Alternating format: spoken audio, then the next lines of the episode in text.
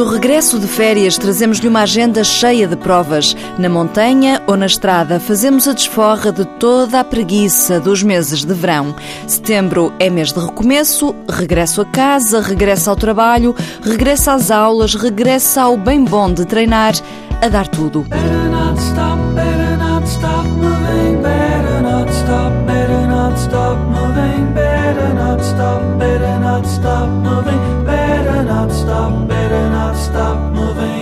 Setembro é também mês de vindimas e a nossa primeira sugestão vai para uma prova que tem como cenário a beleza absoluta dos sucalcos do Douro.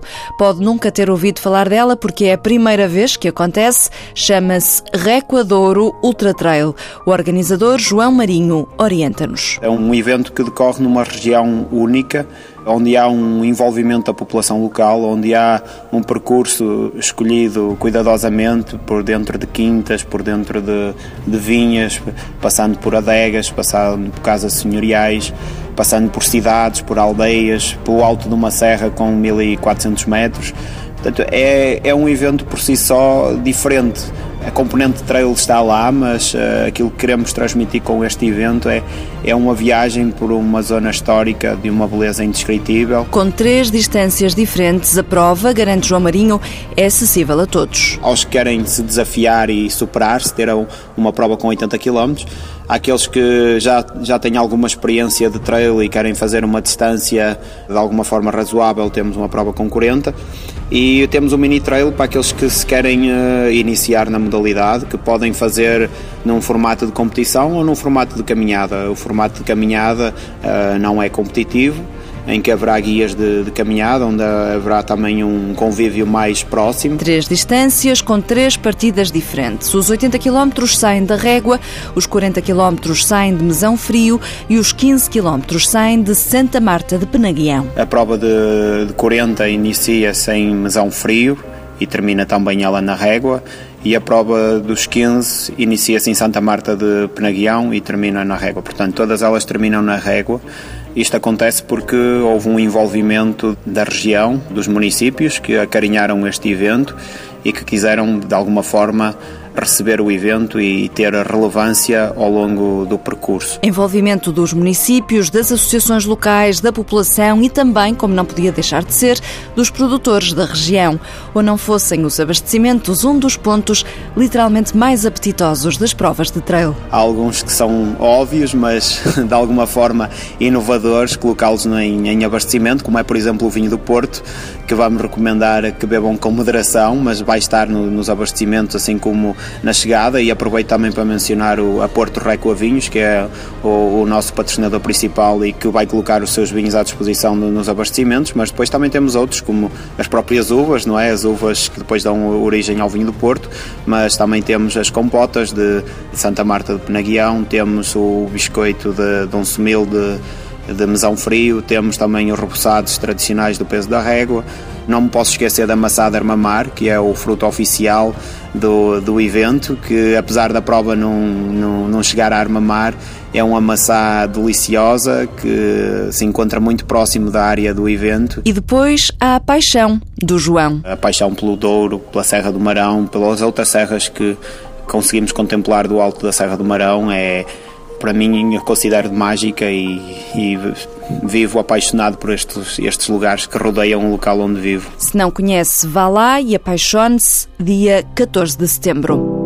No mesmo dia, há também duas provas de estrada. No Porto, a meia maratona Sport Zone e em Oeiras, a corrida do Tejo. Já que estamos a norte, continuamos a norte. Raquel Vasconcelos, da Sport Zone, lembra que entre os 21 km e a mini maratona de 6 km há 15 mil pessoas inscritas. As pessoas cada vez mais nota-se que vão em grandes grupos, não correm tanto sozinhas. Nota-se isso até pelas inscrições, cada vez mais, por vezes até há preços especiais, mas na realidade nota-se que as pessoas têm lá a possibilidade de escrever o nome do seu grupo de corrida, eh, é quase uma, uma atividade social e não uma atividade desportiva. É desportiva ou social, que as pessoas criam novos amigos e participam, eh, nota-se que há um, um, maior prazer na corrida. No passado, eu tenho ideia que o atletismo era bastante profissional, agora é visto como é um desporto amador, mas depois as é um evento social. É também. É muito um evento social, mesmo para, para, ter, para estar com os amigos e para aproveitar e fazer desporto. Os números descrevem bem o fenómeno. 25 mil litros de água, 4 mil litros de bebida isotónica, são 15 mil hostais, 50 mil flyers, 300 mupis, 15 mil t-shirts, por isso há aqui um, um, mega número, 30 autocarros, porque há transportes dos atletas de um lado para o outro, 400 pessoas de staff, 250 escoteiros que participam, 100 pessoas da Cruz Vermelha. Uma mega operação para um mega evento. Fique atento, vamos oferecer inscrições para a Meia Maratona do Porto e também para a de Lisboa. A Sul, em Oeiras, no mesmo dia, outra mega prova. Na verdade, é a prova que tem mais gente inscrita para correr a mesma distância, 10 mil pessoas, para os 10 quilómetros da corrida do Tejo. Outra curiosidade é que Carla Ribeiro, que é responsável pelo Departamento de Desporto da Câmara de Oeiras, é também muito provavelmente a única mulher diretora de uma prova de grandes dimensões. A corrida do Tejo é, para além disso, das mais antigas, tem 34 anos. Na primeira edição da corrida do Tejo, o vereador do Desporto de Oeiras foi preso porque não havia autorização para fazer a prova. E no ano seguinte foi proibida. Mas continuaram a insistir e, e a prova durou até hoje. Uma aposta de Oeiras que em mais de três décadas nenhum executivo camarário deixou cair. Carla Ribeiro já não é desse tempo, mas diverte-se a contar curiosidades. Já era um privilégio poder correr na rua, portanto, comparado com hoje, que nós queremos saber o tempo ao minuto, ao quilómetro, a água, a esponja, o abastecimento, não havia t-shirts para ninguém, portanto, o importante era ter um dorsal para correr.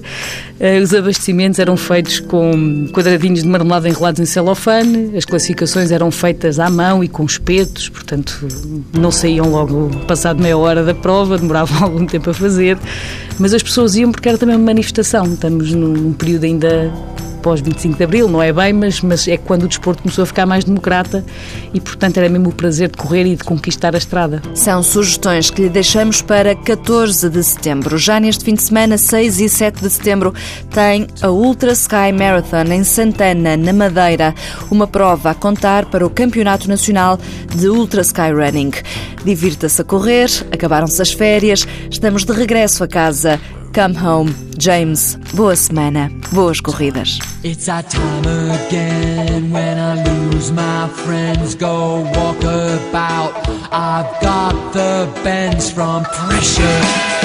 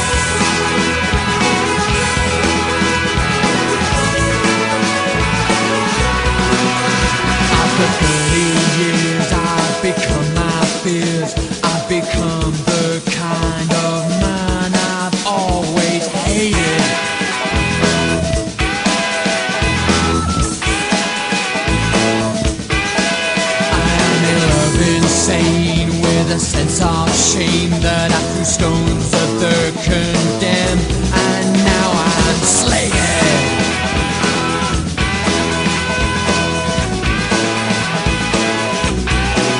I may have paid for sex, but I was blessed